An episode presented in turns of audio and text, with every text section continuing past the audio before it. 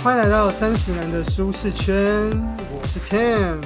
我是 Daniel，大家有没有觉得这集很不一样，比前面的每一集的不一样还要更不一样，最不一样的一集啊？太不一样了吧？我们今天邀请到来宾了，厉害了！哦，多一个人哦，这一集。如果你有听我们上一集的话，对不对？没有听的赶快去听，不然这集就听不懂，赶快去听。对，上一集我们有谈到这个《巫师与先知》这本书嘛，对不对？那相信大家肯定是没有看懂吧？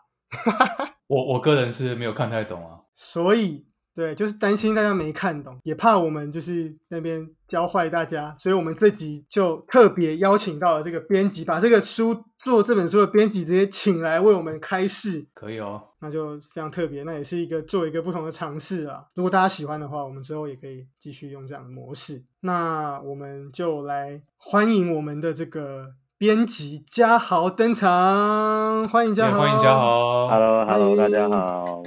我是编辑嘉豪。先请嘉豪为我们自我介绍一下，好了，聊聊怎么样称呼你比较喜欢。呃，就嘉豪啊，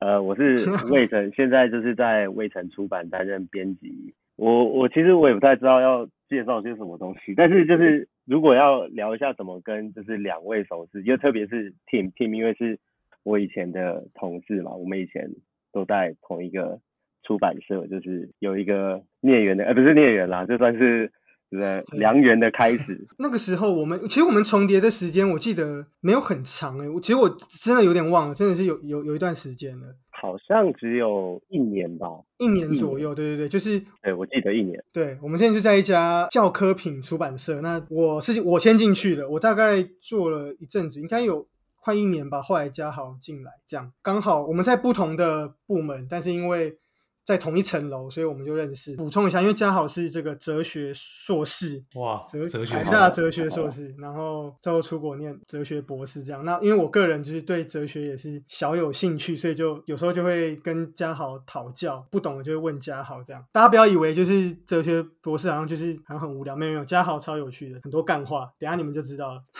干话比较多啦，有用的资讯没有多少，但是干话一大堆。厉害了，就是那很好啊，很符合我们节目风格啊。对，真的干话吗？我一开始在想说会不会会不会非常的会不会让你们变得不知道怎么剪？不会啦，越腔越好。我们是腔的，我们是最腔的说书频道。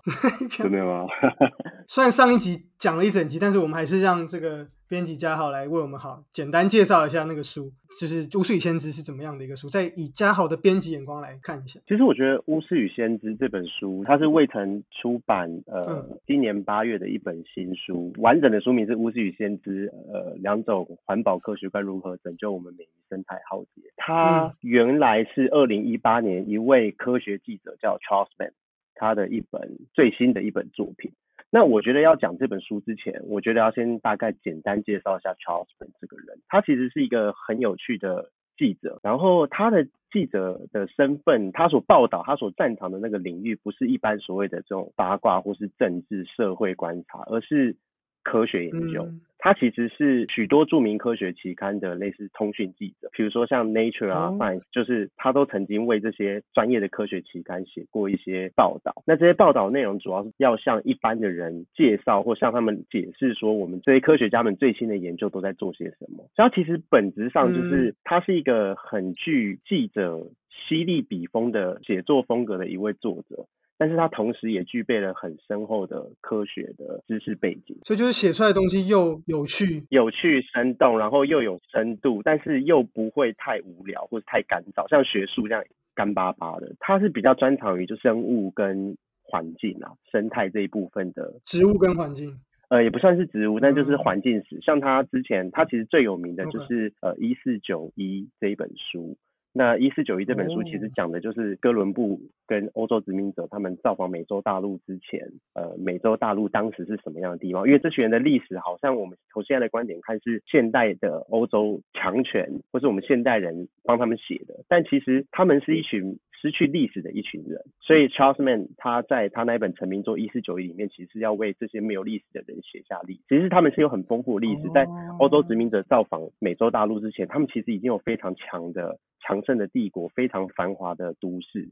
只是这些东西就似乎因为欧洲霸权的关系，呃，好像很多东西都被篡改了，被我们霸凌了，他们历史被我们霸凌了，也不算是霸凌啊，就是等于是就是等于是由其他人来帮他们写历史，但是这些欧洲人写的历史可能又不完全是符合当时美洲大陆真正的样貌，所以他就是采取了很多，就是他去研究很多考古学的资料啊，或是环境的证据啊，或是一些地理学或是生物学上面的证据，去帮以前美洲大陆被造访之前的那一段历史长什么样子。能不能这样解释？就是说，就说可能有点像是我们汉人进来台湾之后，用我们的观点去描述原住民的历史对对有点类似那那种感觉他就不会，他就不会是一个他的观点就会有问题，这样。对，因为你可能之前的原住民是口述历史嘛，他们没有文字，没办法记。但但是你汉人嗯或者是呃从中国大陆那边来台湾的来开垦移民的人，他们有他们的文字，他们就可能接触了之后，他用他们的用汉文字去把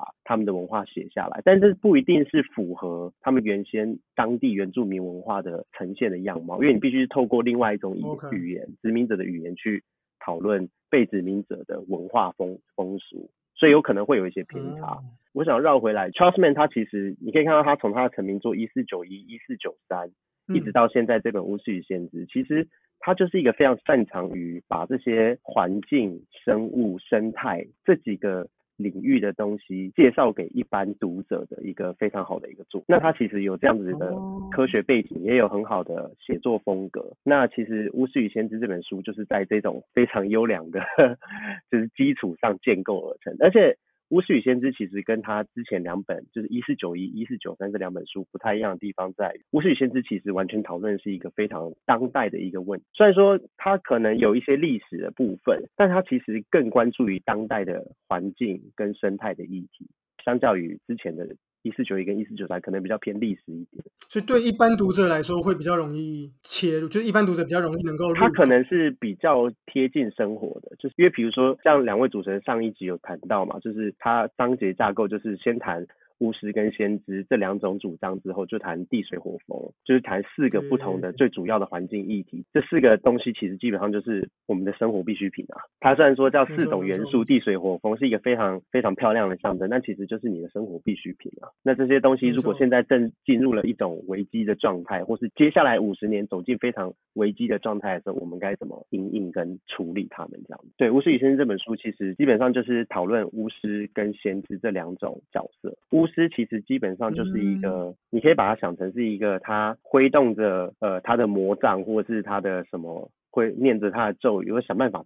发明各种创新的科技，让我们的人类的资源能够永续的，就是被制造下去，让嗯。地球的资源不要枯竭。那先知其实这个嗯。角色就有点像是在呼吁，就很像在部落里面的先知，常常就是会站在部落前面或是广场中间，就是跟大家呼吁说啊，我们应该要停止破坏，我们不应该要对待我们的大地之母用这种非常残忍、非常掠夺的方式去、去使用资源，我们应该要节制我们自己，我们应该要节育啊，我们应该要减少消耗啊，我们不应该这么的嗯贪婪啊，所以它其实嗯表示的是两种不同的立场。那这本书其实就是从巫师与先知这两种形象开始，然后从这两种形象定调了这整本书的一种很像针锋相对的一种路线，然后来讨论地水火风，也就是呃粮食、淡水、能源跟气候变迁。这四个生态议题，最后再看看在这四个议题之间，巫师跟先知之间是如何交锋，最后再走进一个很大的窄文，就是到底人类有没有可能，不管是透过巫师还是透过先知，免于未来的生态浩劫。那嘉豪，你觉得就说，就我刚听完你的介绍之后，就是以现在像这种关于环保、关于这些，或是关于科技这些概念有点百家争鸣的的一个时代，各种书类型也各各式各样。那你觉得这本书它之于现在这个时代，它的它的意义何在，或者说它扮演什什么样的一个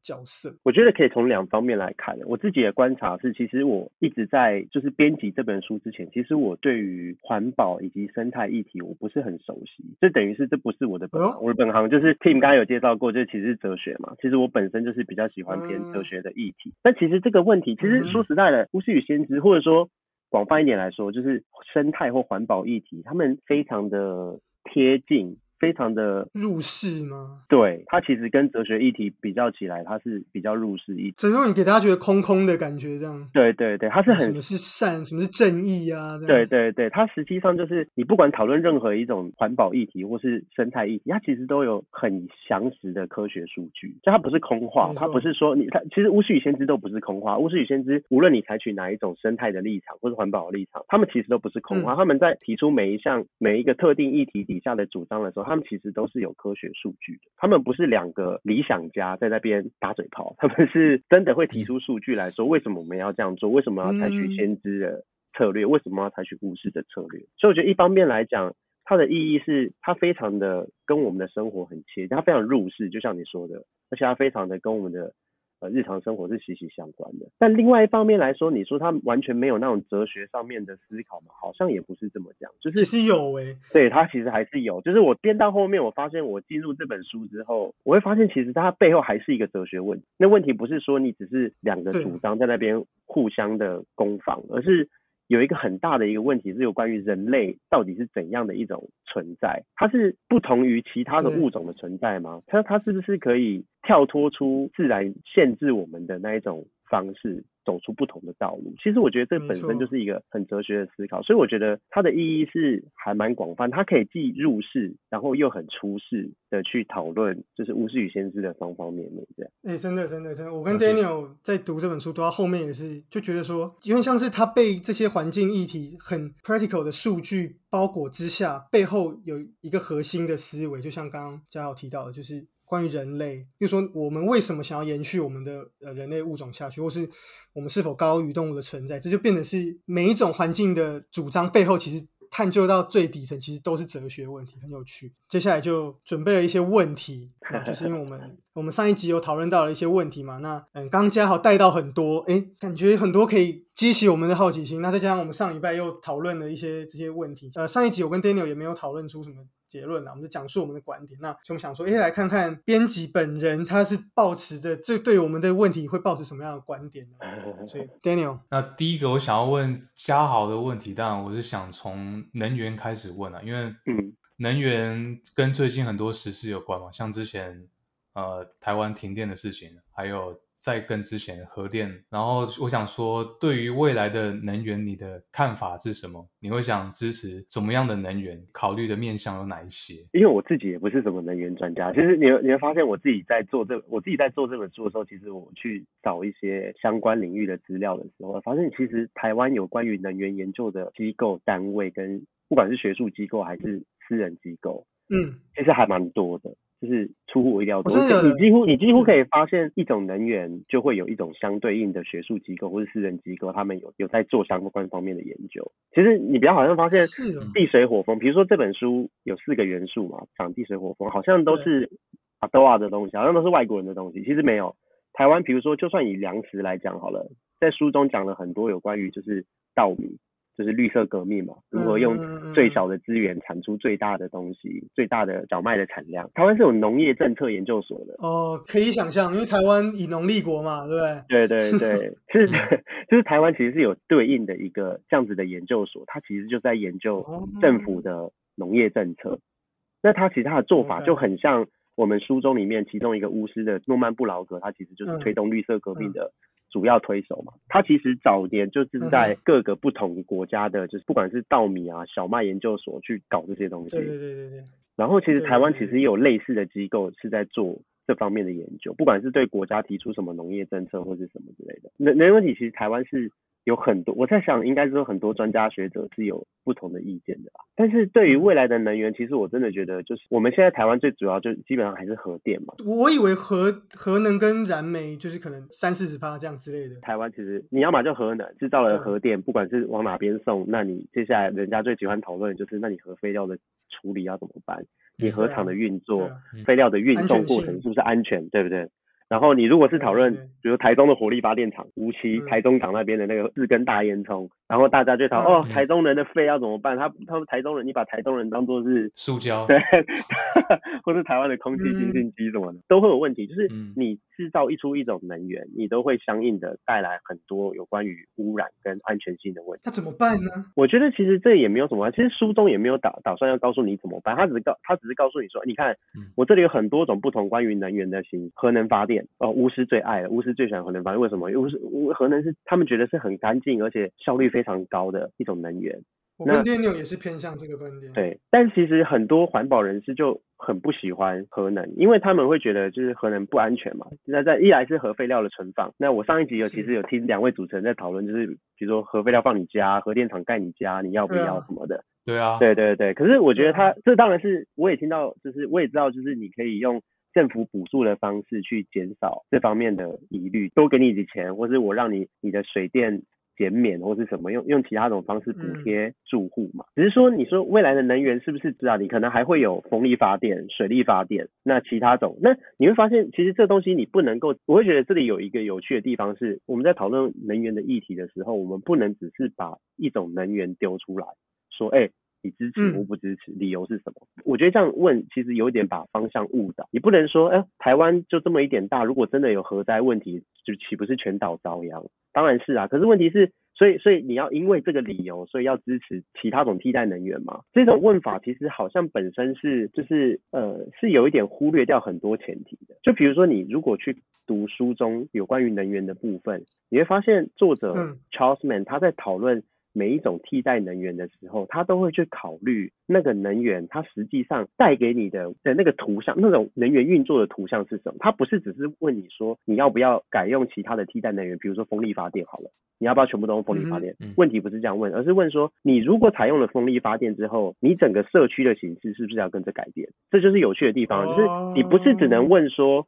这个能源用或是不用，理由是什么？而是要问说，你用了这个和你用了这个能源之后，你相应的你的生活或是你的住宅形态或是你的社区形态是不是要跟着改变？如果是的话，这个问题问下去才有意义，否则的话，你只是用一堆理由在那边攻防，要不然这这样子会打不完。就没有一个结论这样。对对哦，所以嘉豪的意思是说，我们不应该，比如说，好，现在台湾就是长这样，台北市就是长这样。那如果用核能的话，就会怎么样？就会全部人就会被核能辐污染辐射死掉。然后如果用火力，就会全部人吸废气啊；如果用风力，就会没电啊；如果用太阳能，就会没没有电。对就是就是不能用以现在的以我们现在的方式去想啊，那我们要把什么东西安插在我们现在有的这个电脑系统上？因为像是我们应该要，比如说我们想要跑这个软体，那我们要怎么样去 design 我们的电脑？我们要用什么样的对 CPU 啊？用什么样的里面的？因为像这种对，因为其实假设假设你今天想，比如说你可以做个实验，像书中有个地方很有趣，就是他在讲那个水的那章节，嗯嗯它其实谈到了一个花园城市的概念。花园城市概念，它一开始设计出来就是因应工业化的污染啊，还有城乡的发展差距，有点像是设想一个理想的社区结构。这个社区结构是它可以自己收集雨水，自己好好的利用这些雨水，并且回收废水。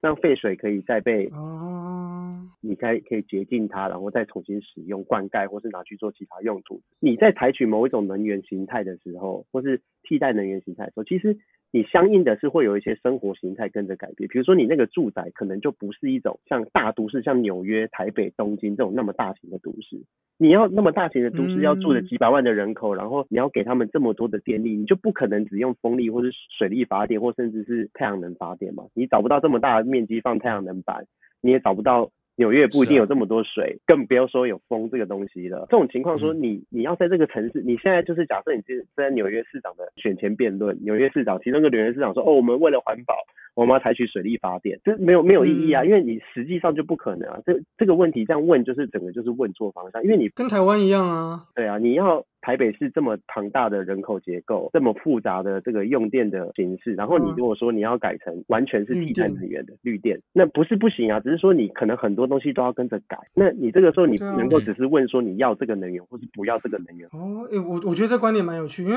我们平常比较少，我觉得台湾的，我觉得啊，这又要 diss 台湾，就是我觉得台湾整体的公民的参与讨论比较少，大家比较不会去很主动的去，我觉得是被政治绑架，大家最后就会变成讨论到后来就变成是又变成蓝绿，就变成是直接一个对抗，对，对，就变成说已经不是核能跟绿能的战争，已经变成是根本就是蓝绿了，就那就没有办法嗯讨论了，因为像这种感嗯觉，所以我觉得嘉豪刚刚提出那个观点很好。那因为让这个能源，我们的社区要怎么设计？而且我觉得更有甚之是说，我们要牺牲什么。你去使用这个替代能源不是不行，只是说你相应的你的一定要很多配套嘛，你的供电结构可能就要变得说什么地方要跟着改变，那什么地方你这个社区可能就只能维持特定的人数而已，不能够超过，因为一旦超过供电就会对。变得很少，就会有危险这样子。嗯，对，所以其实它嗯。是一个很复杂的议题，不能够只是问说你支持什么能源，或是你不支持什么能源，理由又是什么？这种这种二分法的方式去去问能源议题，这样。哎、这观点很有趣。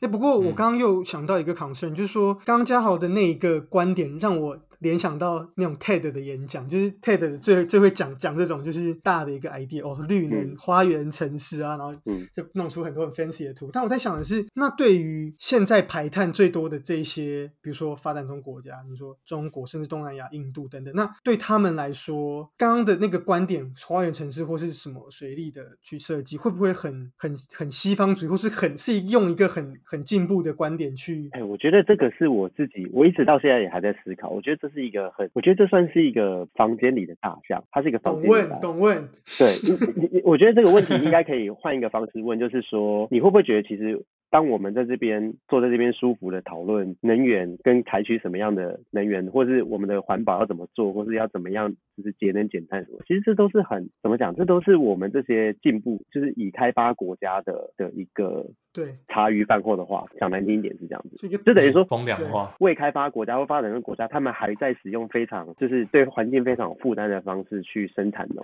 西，然后你这个时候只是可能我们在讨论的当下就有人死掉，都有就有人因为燃煤肺癌而死，就在我们讨论的这个当中都有可肯定有啊。对，一定是的啊，像印度就是啊，种感觉。所以我就觉得说这个东西就是背后其实是有一些政治考量的。而且其实我觉得我自己在做这本书的时候啊，中间很多故事，这本书真的涉及的人物真的太多。每一本我合作的，不管是对象或是老师们，他们其实在介绍这本书的时候，都一定会谈举到怎样说、哦这本书其实涉及的人物真的太多，涉及的故事太多太复杂了。嗯，但这也是没办法，因为就是嗯这个议题本来就不简单，然后就是你每一段对每一个议题都要用一个比较历史的方式介介绍它的来龙去脉的话，就不得不涉及这些人物。所以说，嗯，我我自己在做的时候，其实会发现很多能源议题或者是很多环保议题，其实背后是有一点点政治的角力在那边。就是有时候你会发现，资方或是资本家他们在大量生产的时候，他们一定会持某一种对环境的观点，然后反对资本家的人通常也会持另外一种。反对他们的观点，如果这些观点刚好问题又刚好是在生态跟环保上面，哇，那这就看得出来精彩的地方了。有时候就是一个资本对抗非资本的一个过程，那有时候是比如说政府跟民间单位的角力，因为有的时候是能源议题或是气候变迁，根本就是政治人物他们在因就是在拉票的一种一种方式。手段对手段。啊，那其实背后是你要你要你说政治要能摄入多少，我相信要真的摄入是完全没有问题，就是它可以是被操作成政治议题的，只是说我们当然嗯不想、不想要把东西操作成那个样，或者我们不认为问题只有那样嘛，所以我们只是想说就单纯的嗯讨论生态跟环保，以及人我们人类与自然环境之间的关系就好了。但中间可能会涉及一些，哦，你到底这个资助你做这项能源计划的是政府还是民间单位啊？这个就有一个政治的意味在里面了。这个东西一摊开来，其实就是有一些政治的。嗯 Tim 刚才讲的是，的确是有有有是有这个角度的，要不然其实你现在就是要那个啊，合适合适，就是我们年底的那个公投啊，它其实就是一个，怎么投它其实就对，它在台湾就已经快变成一个政治问题了。嘉浩有什么建议吗？我没有什么建议啊，我怎么我怎么会有？建我我我我的意意思是说，不是我的意思是说，怎么样就以跳脱政治的角度，我们怎么样去，就是我们怎么去看待这个问题？就是撇除政治的话，我们要怎么去分析自己比较偏好怎么样的立场？我许先这本书读到后面，可能我会建议读者思考的部分是去思考一下你想要过什么样的生活，就是你希望你的生活，你可你可以想象一下，当你读完这本书，你了解了关于粮食的问题，有关于淡水的问题，有关于能源跟气候变迁问题之后，你去想一下，你每天从早上睁开眼睛开始吃你桌上的那一碗，比如说 cereal，你开始去思考，哎，这些东西哪里来的，是怎么来的，然后。嗯我应该是要去，像 Daniel 在美国一定知道啊，尤其是加州，一定就是很多那种非常健康环保的东西。然后有些比如说对啊，organic，非常 organic 的东西，然后有些 grocery 根本就是它还不提供包装袋，你必须是自己拿罐装去装。你你可以自己拿罐装去装，就是有很多种那种、啊他们很环保的那一种包装方式，你都可以去思考。这其实都嗯是你生活中尤其美国人一定很明显，就是美国人又是这么喜欢去讨论环保问题的一个国家，台湾也是，你就去想说你生活上。从睁开眼睛一直到你晚上上床睡觉躺平，这中间这个过程你用了多少的东西？这些东西怎么来的？他们对生态造成什么样的影响，或是他们是不是真的危害了你的生态环境，或者是帮助你的生态环境？我觉得这是可以去想，而且不一定会涉及到政治的。就是它不一定是你要去说啊，我要我我觉得还核的核能可能还是比较适合台湾现在的供电方式，所以政治上你就要怎么样怎么样，其实不一定。那只是只是说哦，你觉得其实以现阶段台湾的整个人口结构跟城市城乡的发展来看，核电还是有其存在的必要，那你就支持核电就好了。就我觉得其实就单纯的去思考，你跟环境之间，你想要采取什么样的。态度以及你觉得什么样的生活对你来说是好的？你愿不愿意接受之后，就算我们改成替代能源，我们采用其他的自然资源来做替代能源，你可不可以接受你的用电量限缩？如果你可以接受，那就表示你采取了一种生活形态，你就会去思考背后的这些能源的来它的制造。它的产生是不是，嗯，是你可以接受的那种方式？我觉得这样子就可以了，不需要真的说很政治的去思考。没错，我觉得嘉豪讲的非常好，就是我觉得常常我们在思考的时候都会都会忽略，就是我们常常都只思考到我要什么，就是哦，我要更方便，我要更多电，我要更安全。可是我们往往都没有考虑到，那我必须付出什么。所以我觉得嘉豪刚提的观念很好。我们在思考年底的合适是否重启这个议题的时候，我觉得大家可以想一想，假设合适重启了，换来。比较稳定的电，台积电可以继续生产晶圆，让台湾发光。那我们要牺牺牲掉的这些安全的顾虑，或是怎么样？你愿我们愿意接受吗？如果不要核适，我们必须用还没发展完全的绿色能源，或是比较污染的活力能源。那大家能够接受 PM 二点五，或是我们能不能接受这中间可能电费的调整，或是电费的限电？所以我觉得这是大家可以去思考，不可能全都要。虽然我们大家都开玩笑说什么小朋友才做选择，大人我全都要，但是 事实上。在人人身上，任何的事情都没有所谓什么叫做你全都要，这是不可能。哇，我们这个第一个问题就讨论的非常久，非常仔细。那接下来我来问一个我个人比较好奇哈，就刚刚前面嘉豪也有提到关于人类的最终的命运的问题嘛。承承接刚刚上一个问题啊，我们会提到我们要用什么能源，这些我们会讨论的这么详细，其实也是跟人类的未来有关嘛。因为如果我们都不在乎人类的未来，我们就用最便宜的，我们就用能发最多电的就好了。但就因为不是这样嘛，我们希望人类永远长存嘛，所以我们才会去讨论说，哎，怎么样让能源更环保、更健康，它的效率更好。但最后牵扯到一个问题了，就在书中应该是马古利斯吧？对，不是马古茶坊。马古利斯，马古利斯，他是他是那个你知道卡尔萨根吗？卡尔萨根就是一个很有名的科学家，他是马卡尔萨根的第一任妻子，他是一个很非常特别的一个生物学家。那他在书里就有提到，就说。他一点都不在乎，就是他他觉得人类跟动物是没有什么差别的。那他觉得人类始终都会面临到一个高斯曲线的一个极限，会面面临到一个培养皿边缘。他就是大家没听的去听上一集，我不想再解释了。反正就是我会面临到就是培养皿边缘的一个问题，就是说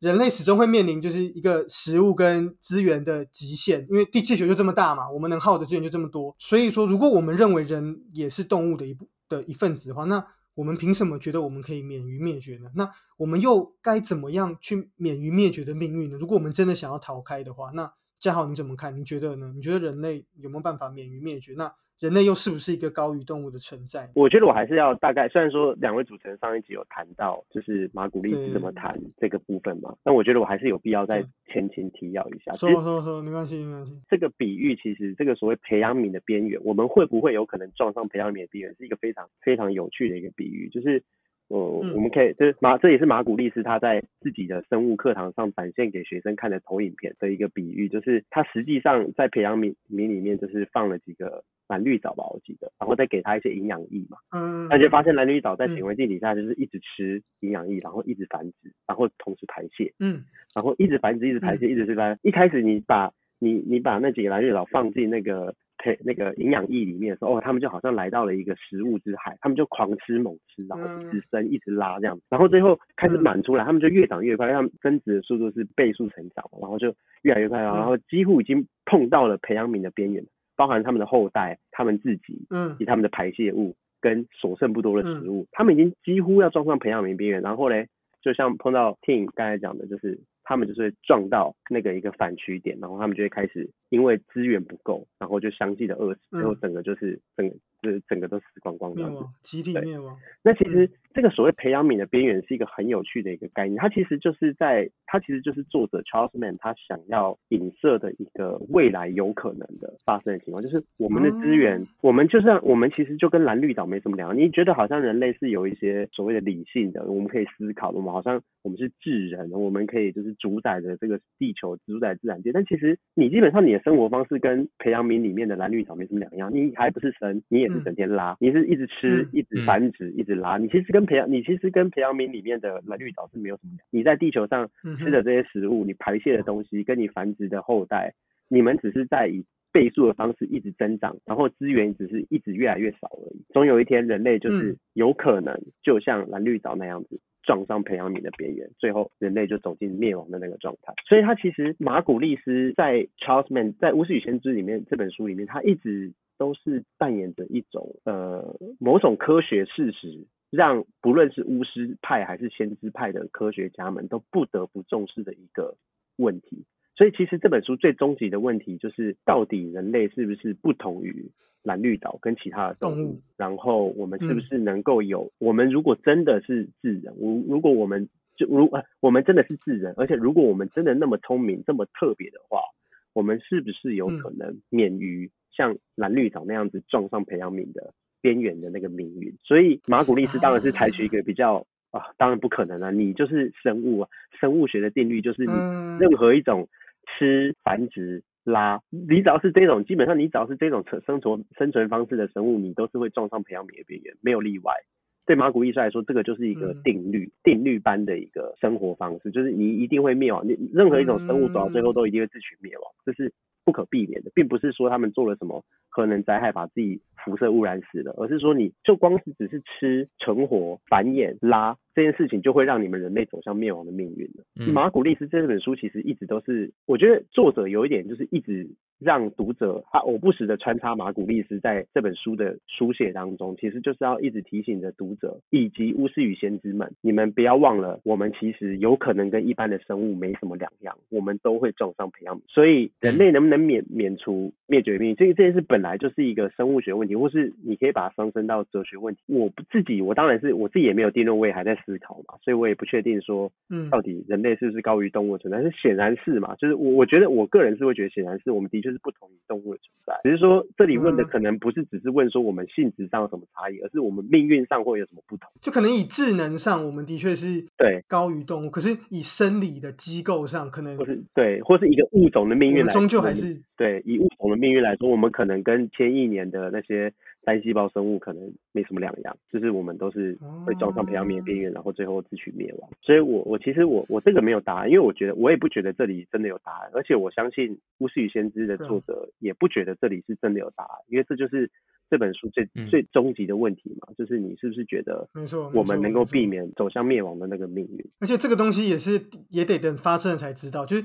可以说基本上可以百分之九十九点九九九九九确定，在我们的有生之年，基本上应该还是不会走到遇不到培养皿边缘，原基本上啦，嗯，很难很难啦。但是这本书他也讲得很清楚，他说他不是在预测未来，他不是在危言耸听，也不是在制造什么危嗯机感或是什么亡国感，没有这种东西哦。他不是要制造这嗯种危言耸听的什么妖言惑众的东西，而是他是告诉你说，你看嗯以现在的我们的发展来说，我们其实就跟我们就好，我们现在的二零二一年，其实基本上就很像培养皿中那些蓝绿藻，好像已经发展到某个状态了，只是培养皿里面的蓝绿藻最后会撞上培养皿的边缘。那我们人类嗯生活在地球上会不会也这样？如果会的话，我们该又该怎么办？我觉得这真的很有趣，就是带着这一个观点去思考问题。如果就是你带着人类会未来会欣欣向荣这个观点去思考环境问题，跟带着未来人类总有一天会灭绝，但是不知道是什么时候，可能是一，也可能可能是一百年后，也可能是一亿年后、一千亿年后，反正总有一天一定会灭绝的这个心态去想问题，我觉得会得出有些不一样的观点。我觉得巫师与先知有点像是，你看啊，就是我们接下来要假设生物学家们的担心是正确的，就是我们总有一天会撞上培养皿的边缘。我觉得巫师与先知在这本书的角色就像是我，那我们有没有可能跳过这个边缘？就我们马古利斯跟生物学家说，你会撞墙嘛？你会撞到墙壁，然后最后嗯资源耗尽。嗯 dead，the game over，the end。但是我觉得巫师与先知就有点像是，哎，我们就算要靠近那边，我们有没有可能跳过去？我们要么发展新的资源，要么就是我们有可能会停在某一个地方不动，就是达到一种平衡。悬崖勒马这样。对对，因为我觉得上周两位主持人上次有讨论到，就是你们都其实比较倾向于巫师嘛，因为你们觉得资源总有一天还是一天就算花一块钱，就算给你一万块，你一万天之后还是会花完嘛。可是我觉得他们有一个方式是，有一个可能是你花了一块钱是拿去投资，最后你。会变成你就算快花完一万块了，但是你会到达到一个收支，你可能不会赚，但是你也不会赔。先知他们可能他们的回应就是哦好啊，你们所以你们变你们去采取巫师的路径吧。我告诉你，我我们我们先知有其他的方法，就是我们就算没办法赚大钱，我们至少不会把自己饿死，你懂吗？就是他们其实还是就是就我昨我那时候听你们的上一节的时候，我就很想说哦不，我告诉你们事情没那么简单，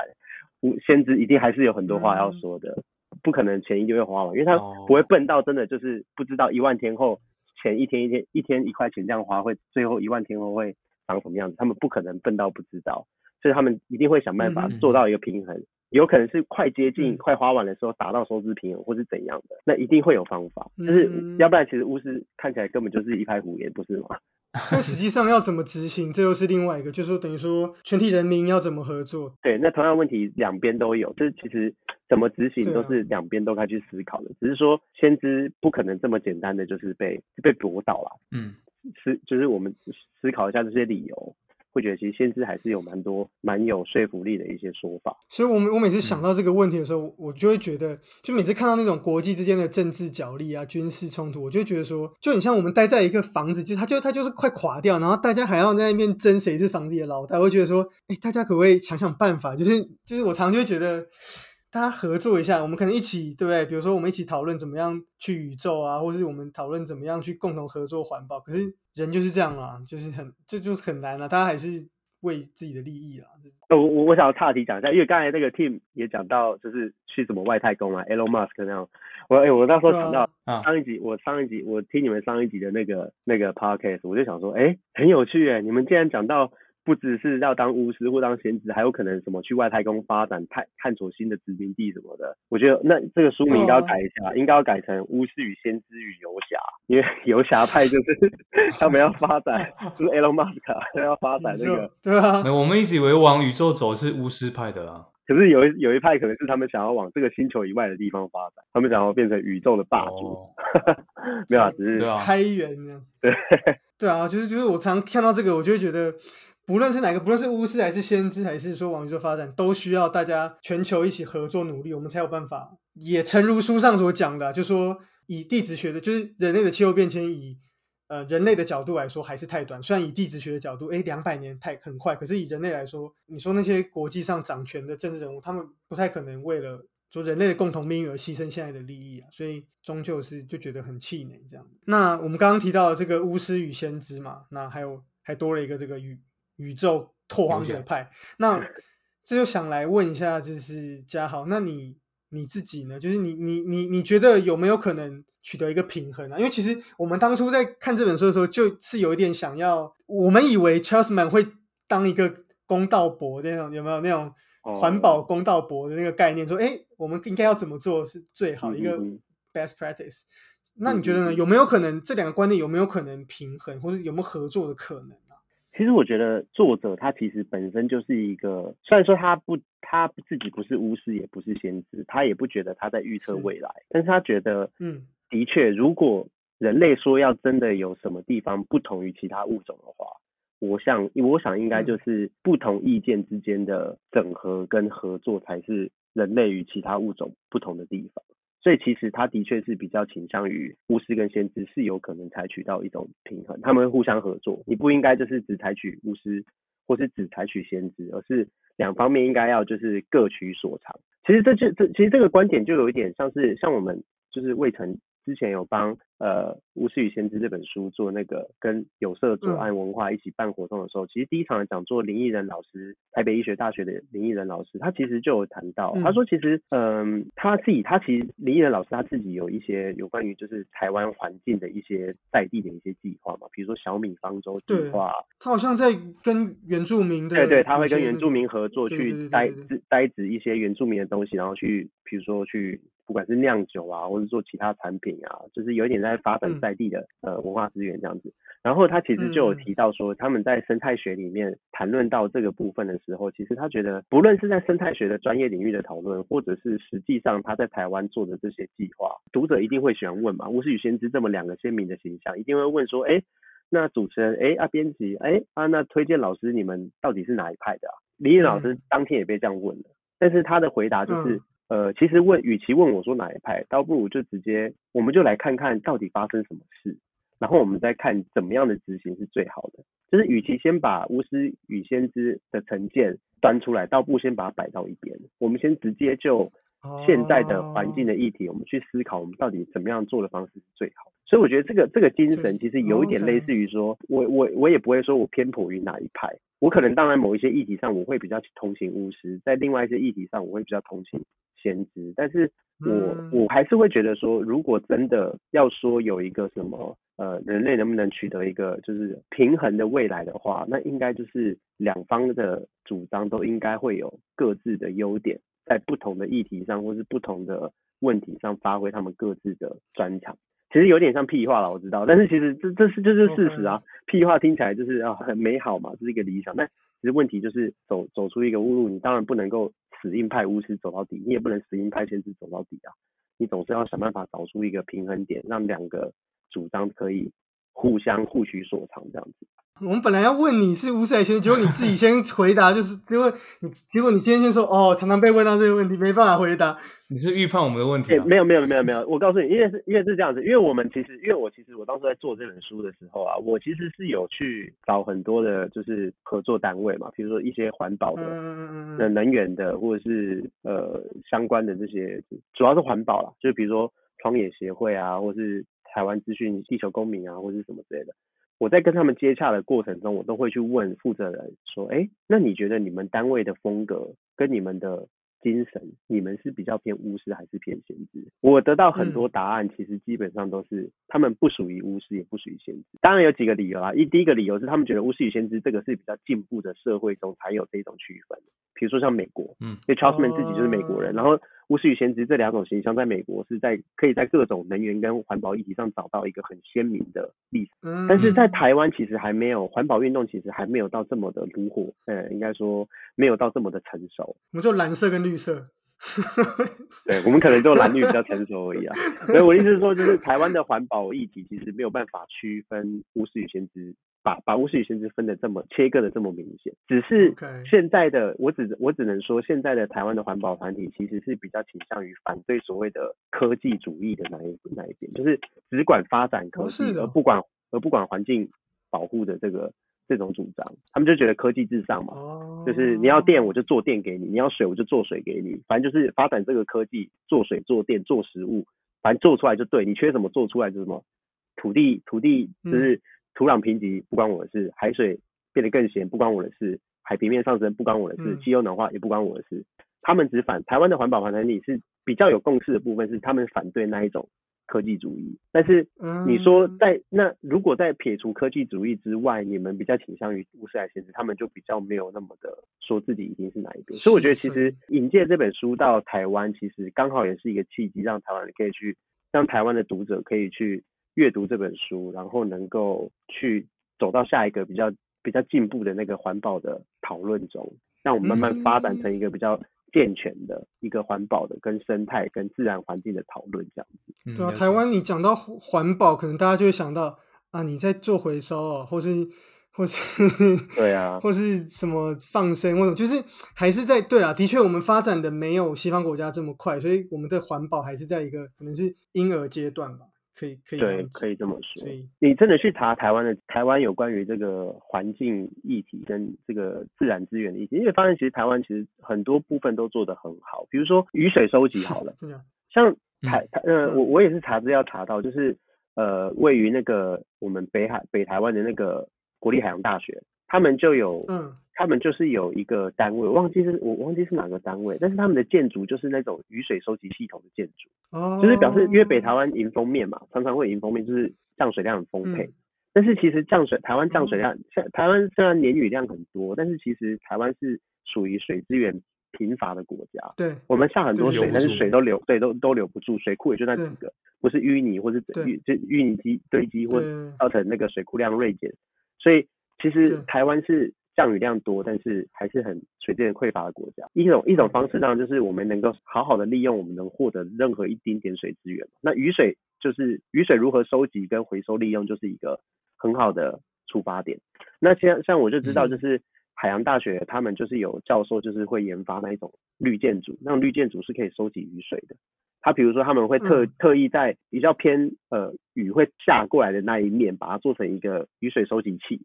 然后把水都嗯收集到水塔里面，供那一栋里面的，比如说呃马桶用水，或是哦，洗手的啊，对对对洗手用的，对对对，或是灌溉用水这样子。嗯然后有一些社区的里长，他们也比较热心，也对环保比较有意识的，呃，他们也可能，他们也会建议李明去在家里装一些简单的那个水质雨水收集器。所以其实是哦这些东西是慢慢的有在台湾有是有些人在做的，而且他们会去研发。但不止，因为它其实雨水收集器不是一个非常高科技的，不算是一个非常高科技的技术，它其实就是一些装置，如何有效的收集、引导这些水跟储存在某些哪些地方，避免水就是无无故的蒸发掉。其实它其实只只是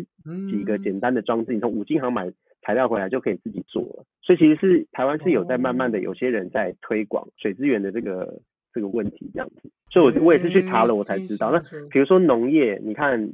西方国家是绿色革命嘛，就想办法用最少的嗯资源种出最多的产量。可是台湾可能不是这样子，台湾可能是比如说我们要如何避免虫害啊，比如说福寿螺，福寿螺就是会吃稻米的田埂嘛。那如何能够用一些比较生、比较环保的方式，不要用毒投毒的方式杀死福寿螺，同时污染这片田？那你可能就要想一些比较环保的方式去除虫害。那这也算是一种在农业上面的保护，既保护土地又能提高产量的方式啊。因为你不投毒，那你就可以用比较安全环保的方式去善待这片土地，同时提高产量。所以其实台湾是有很多，就是在各个就地水火风，其实台湾是有很多相应的一些。就是处理方式跟一些民间团体或是政府单位，他们都有在做。你第一次听说哎、第一次听说哎、对啊，我有我我觉得也有可能、欸，就是诶、我在想说，如果每一个我们自己家里顶楼就装一个可以吸水的，诶、就台风的时候，诶、搞不好真的可以挤到蛮多水的，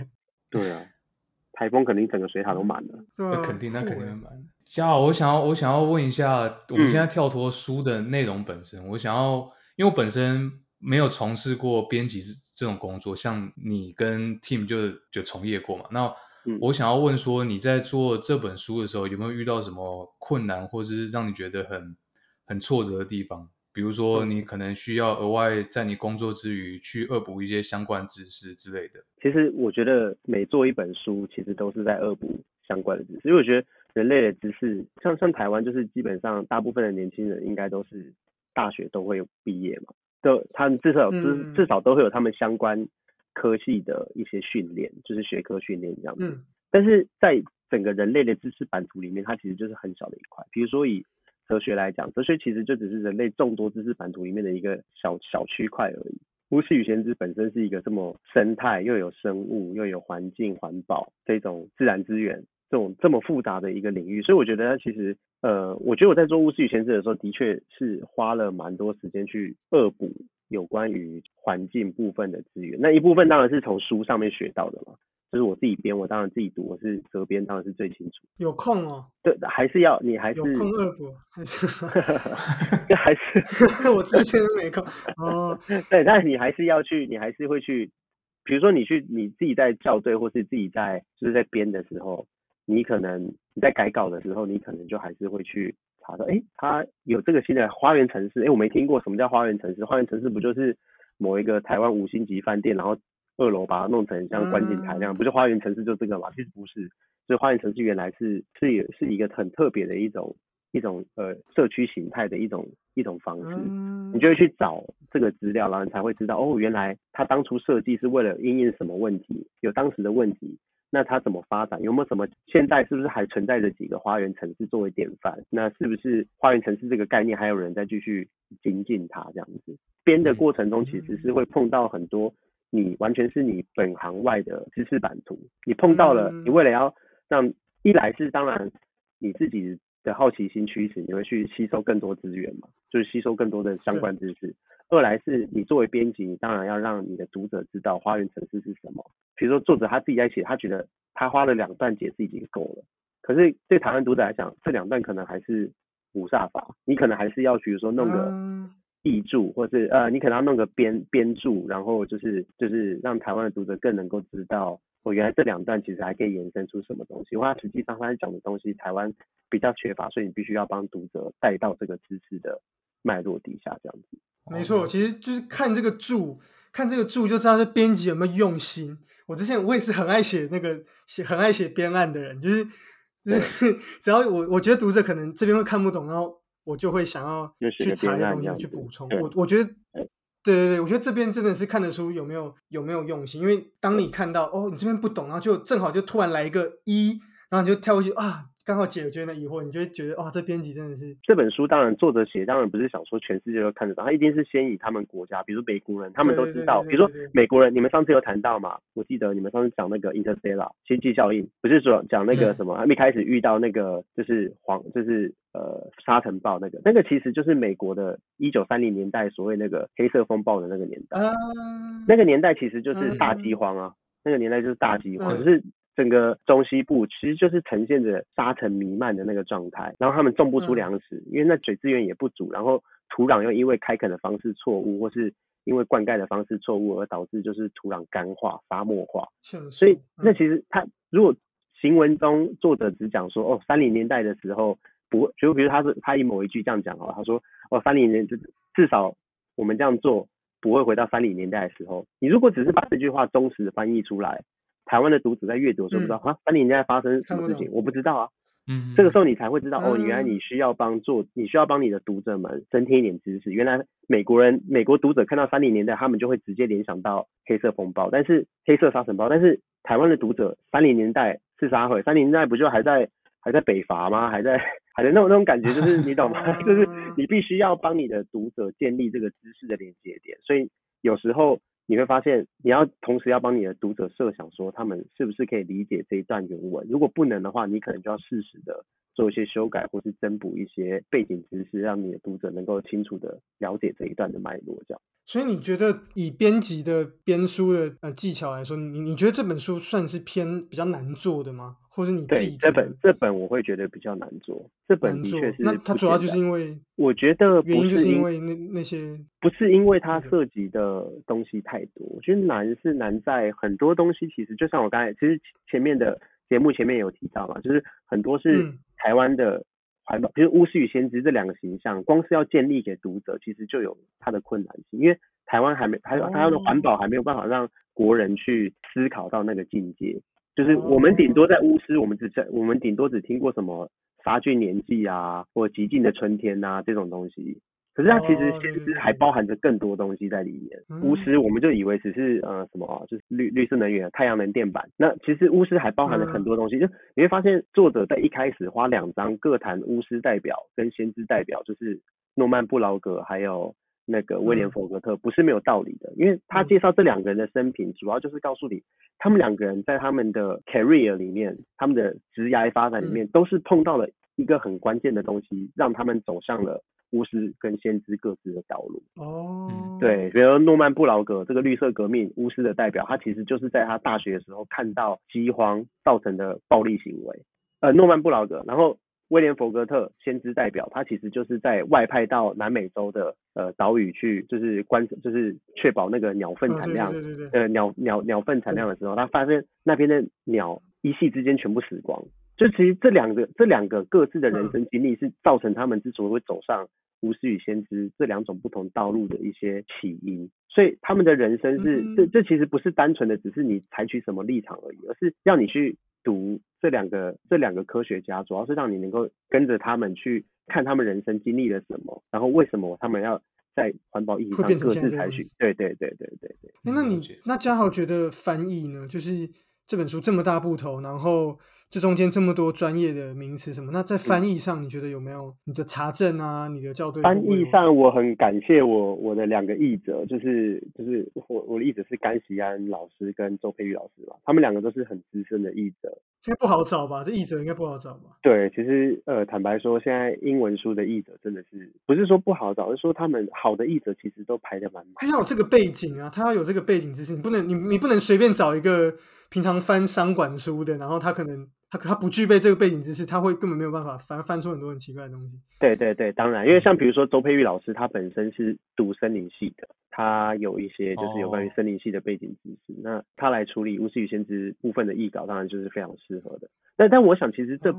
实实际上并不是真的是一个门槛啊，或是条件，因因为其实我觉得译者就跟编辑一样，他们其实在实际上的翻译的过程中，以及编述的过程中，他们都是会去吸取资讯。他们就像我刚刚那样子，嗯他们在翻译翻到一段，发现诶这一段怎么翻都好像进不去，他们就会去找资源，然后找更合适的翻译的名字，或是找一些其他的东西，告诉编辑说，哦，我那时候在翻这一段的时候，我觉得应该要怎么翻比较好。所以其实他们也在学习，编辑也在学习哦，译者也在学习这样子。对，所以我觉得，嗯就算你没有那个经验，但是你想，你假设你一直都是翻翻商管书类型的好了，但是你很想要去编人文社科类的，其实也不是不行，就是可能从一些比较入门的，或许啦，虽然我不是译者，但我觉得应该就跟我们编辑一样，就是你换一个领域，你换一个你换一个书的类型，你可能就是从一些比较简单的开始，然后慢慢的、慢慢的，你就会越吸越多、越吸越多，你的知识版图也会随之扩大这样。那个时候 Daniel 有问到我这个问题啊，就说这个书的那个专业会不会很难？因为我就说我我就想到我之前记的那个哦，经验是不是？我觉得这本书其实难，只是难在它的人人名真的很多，人名真的无敌哦爆炸多。但是我觉得你不要把它当做是，就我会建议读者可以慢慢的读这本书，不要想说我可以坐坐在图书馆或者坐在咖啡店一个下午就把这本书一下把它读完，一个 KO、啊对我觉得他他刚好章节分的也够清楚，而且每章之间其实都是很独立的，所以我建议就是，而且你不一定每章都要一次看完，它就是。我觉得它就是一、啊啊一则故事一则故事一则故事的这种方式在书写这整个这整部书，所以我觉得就是慢慢的读，然后碰到人名没关系，你就是能记多少算多少，但重点是享受这整个故事这样。希望大家都有 enjoy 在其中。希望大家都去买这本书，谢谢大家。没错，我有买，啊，谢谢谢谢我买电，子有我有买，我有买，好巧哦，谢谢两位。刚好我上一集就讲这本书的。好，我想要再问一个问题，就是，嗯，你有没有从读者或者说其他你认识的朋友或是其他人士上面得到什么有趣或是印象深刻的 feedback？比方说，很让你觉得，哎，我怎么没有想到这件事情，或者说，哦，原来读者会有这种想法。或有没有嗯朋友看的啊？嗯或有没有朋友看的跟你讲说，哎，我觉得怎样怎样这样子。因为我其实我也是经过《巫师与先知》编《巫师与先知》这本书之后，才开始对环境史，就是环境议题比较有一点兴趣。所以，是嗯、对，是我是真的编了这本书之后，才开始对环境。我以为你本来就有就有注意耶，我我我没有没有没有没有没有没有，我在编这本书之前，我一直都是编哲学的书，所以我其实是我编了这本书之后，我才开了一个世界，就是哇，原来整个环境史跟或是环境议题，原来它这么复杂，这么有趣。它其实涉及到的层面不只是只有生态学而已，它还包含生物学啊，然后地理学，然后尤其是人文地理，然后还包含政治，包含政治啊、政治经济学、社会学，就是它其实是一个很多人文议题的一个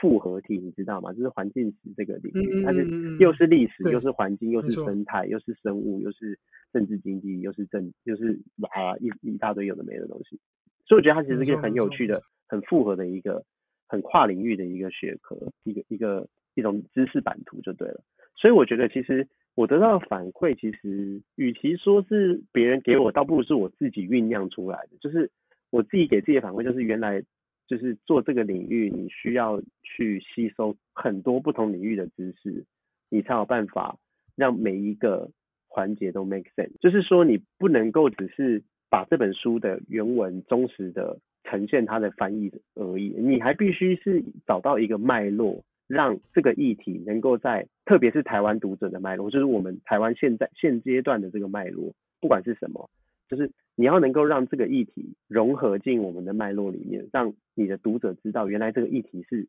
这个议题在台湾讨论也是有意义的，就是你不能够只是说，哦，我现在要做一本有关于环境的书，它叫《巫师与先知》，然后就结束，我就把这本书翻译出来，编完，然后就上市，不行，因为你必须来去思考说，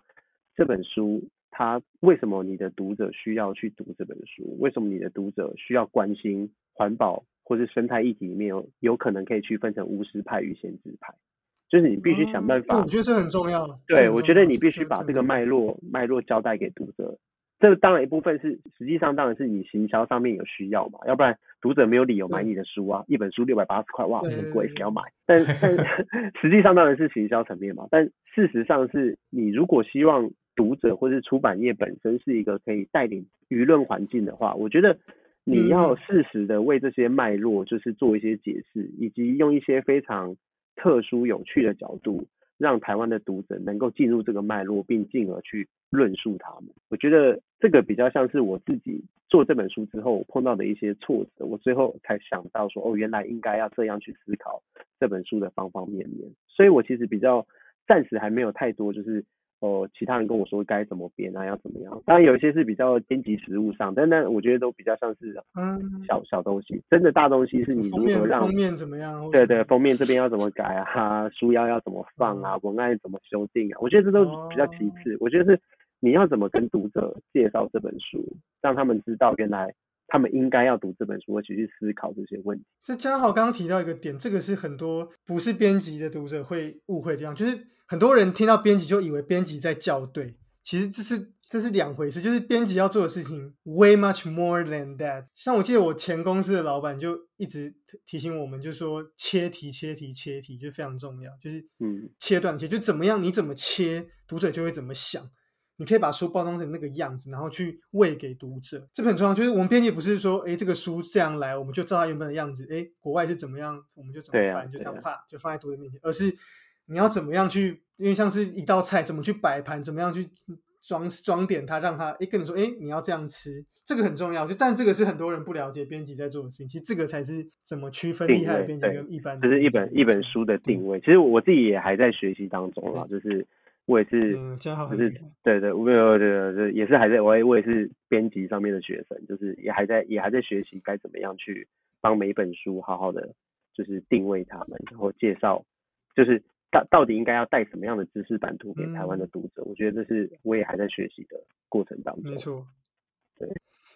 嗯，而且特别在现在这个世道，就是说大家都知道嘛，就是舒舒适的状况，所以对啊，特别需要，所以我们会看到越来越多对，而且我们会看到越来越多可能编辑要要会的东西越来越多，开始要哇也要当小编，然后也要哇要会直播啊，要会那个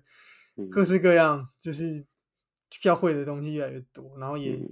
越来越这种切题的能力，怎么吸引眼球的能力，其实比可能跟二十年前比起来是越来越重要。嗯嗯嗯。最后最后啦，我们话今天也聊了这么久，那很感谢嘉豪提供我们这么多很好的观点。那最后呢，要来让还是要因为嘉豪来节目嘛，还是要让嘉豪来就是打一下书啦。那最近未城出版社有没有什么新的好书要推荐给读者呢？可以帮我们。简单有哦有哦，呃，我们未曾最近，呃，我先我先讲，呃，我我负责的好了，呃，就是 Charles Mann，也就是我们《巫师与先知》的作者查尔斯曼恩呢，他的经典之作《一四九三》最近就要明天就要改版上市了，请大家可以多多支持。一四九三就是他一四九一一四九一的那一本的续作，他其实最开始是一四九一那一本书得奖，然后提名得奖。之后，他又写出了一四九三，一四九三的全名是呃一四九三殖民贸易物种哥伦布大交换如何推动呃哥伦布大交换推动的新世界。那这本书其实讲的就是呃哥伦布船队跟欧洲殖民者他们在一四九三年在美洲大陆建立了第一个美洲殖民地之后，如何透过把透过这种物种交换或生物交换的方式，把生态的差异慢慢的弥合，变成一个单一的生态。然后让这个单一的生态呢，能够最后走向我们这个全球化的世界。那其实我是觉得是一个蛮有趣的。那我们未曾明年会预计改版他的一四九一，也就是他的第一本最重要的作品一四九一，会在明年的时候推出。哦，那有关于环境的部分，诶所以你们是由新到旧这样往回出的，对没有啦，吗其实是因为我们一四九一跟一四九三以前出版过，也就是它都已经出版过了，哦现在是改版，改版就《无耻与先知》哦是今年新版，就是出版这样子。那有关于环境的部分呢，上个月我们出版了一本《草山红》，是由我们的总编辑慧晶所编的。那这本书哦谈的就是我们阳明山，它其实在以前日治时代是一座呃富有，它以前在日治时代是一座茶，就是专门植种茶的一座山，就是一个很很具人文气息的山。那它其实有关于台湾嗯环境的一个、一个书写，那作者陈志豪老师也非常厉害，这个也可以推荐读者们。那我们最近嗯有关于生态还有自然的部分，其实书还真的不少。比如说，呃，我同事浩伟也编了一本《生之奥义》，跟一四九三也是一样，明天会上市。他们呃，生之奥义是一个法国的哲学家，这个时候哲学家，哲学家他这个哲学家他呃书写了有关于这个自然环境的一些东西，所以有点像是呃随笔跟散文。那所以魏城是比较偏这种环境生态，因为我我原本以为魏城左岸是比较哲学，呃，没有，是比较偏人文历史，就是人文史地哦社科类的。我们跟左岸还有我们读书共和国其他的一些比较偏这种的品牌，其实都是比较偏向于人嗯文社科的，就是历史书这样子。那我们为什么还会有一些历史书？那这个也是希望大家可以多多支持。然后这些书都有电子书哦，对对对，都有电子书。都有都有都对有都有，对对对。所以就是不喜欢买我现在也是都，我现我现在也是，对啊，大家那个易放券抽到的还不买爆，对啊，买嗯爆他们。不然那易放券你要用来干嘛啊？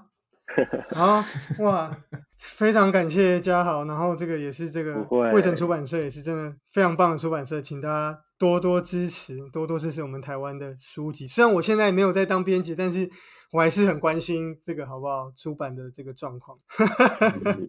搞不好哪天就回去了。有可能哦，不很难讲哦。那就非常谢谢我们今天的嘉豪，谢谢，感谢谢谢谢两位主持人，谢谢。我们非常感谢这个嘉豪，他为我们带来了很多的观点。那我们刚刚对啊，到了，就是真的非常非常充实。我们刚刚听到了嘉豪呃给我们分享了这本书他有什么样的想法，他是怎么样的观点去看待。那另外也说明了他对于能源的看法，然后